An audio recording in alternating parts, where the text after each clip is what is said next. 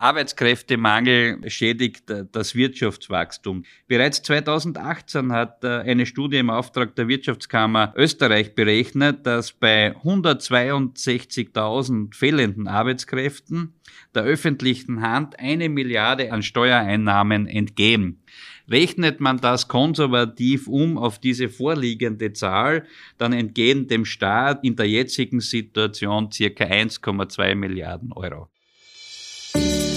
Kurz und bündig, der Podcast des Wirtschaftsbundes. Unser Service für die heimischen Unternehmerinnen und Unternehmer.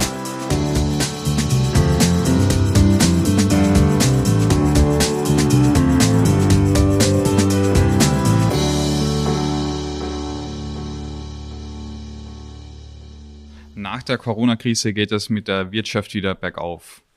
Trotz hoher Arbeitslosenzahlen leiden viele Betriebe unter einem enormen Arbeitskräftemangel. Sie können nicht ihr volles Potenzial ausschöpfen und müssen teilweise Aufträge ablehnen.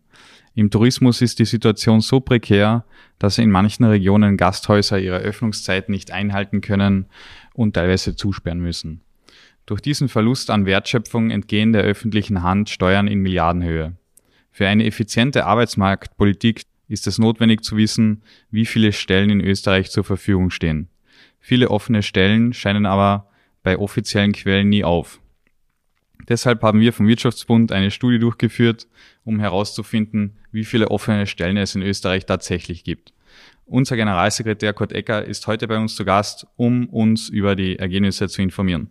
Lieber Kurt, worum geht es beim Wirtschaftsbund Stellenmonitor?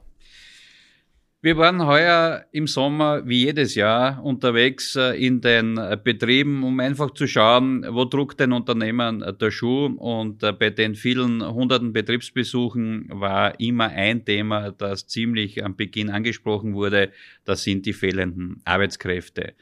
Wir haben in dieser Diskussion eine Herausforderung, äh, dass wir nicht genau sagen können, wie viel offene Stellen es gibt. Wir haben genaue Zahlen über die Arbeitssuchenden, über jene, die in äh, Ausbildung äh, sich befinden, aber bei den offenen Stellenangeboten variiert die Zahl immer und es sind ja nur offiziell jene erfasst, die beim AMS gemeldet sind. Das sind aktuell über 100.000, wo wir aber ziemlich sicher waren, äh, dass es mehr sein müssen, weil nicht alle Unternehmer beim AMS melden.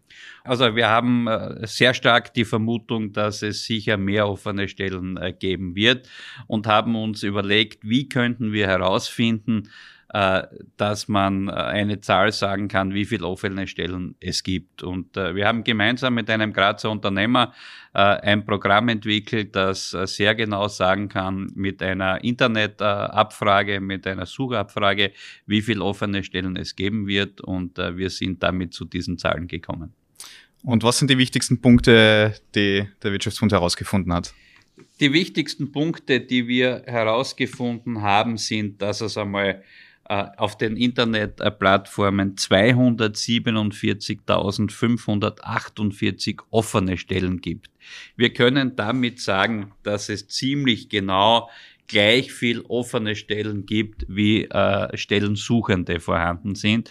Und das ist natürlich eine Herausforderung, der wir begegnen müssen und wo auch die zukünftigen Pläne äh, vom Arbeitsminister Kocher ausgerichtet äh, sein äh, sollen. Aber warum ist das jetzt genau ein Problem für die Unternehmer und auch die Mitarbeiter, dass es so viele offene Stellen gibt? Was sagt uns das? Der Arbeitskräftemangel äh, schädigt das Wirtschaftswachstum. Der Mitarbeitermangel ist aber kein isoliertes Problem der betroffenen Mitarbeiter und der Betriebe, äh, sondern auch ein ziemlicher Nachteil für die Allgemeinheit. Das Wirtschaftswachstum steigt damit weniger stark und dem Staat entgehen dadurch Steuereinnahmen in Milliardenhöhe. Bereits 2018 hat äh, eine Studie im Auftrag der Wirtschaftskammer Österreich berechnet, dass bei 162.000 fehlenden Arbeitskräften der öffentlichen Hand eine Milliarde an Steuereinnahmen entgehen. Rechnet man das konservativ um auf diese vorliegende Zahl, dann entgehen dem Staat in der jetzigen Situation circa 1,2 Milliarden Euro. Das ist eine beachtliche Zahl. Und wie soll die Regierung jetzt da weiterverfahren mit dieser neuen Information? Arbeitsminister Kocher hat in den letzten Wochen einen sehr guten Prozess äh, aufgesetzt, äh, um die Arbeitslosenproblematik äh, zu lösen.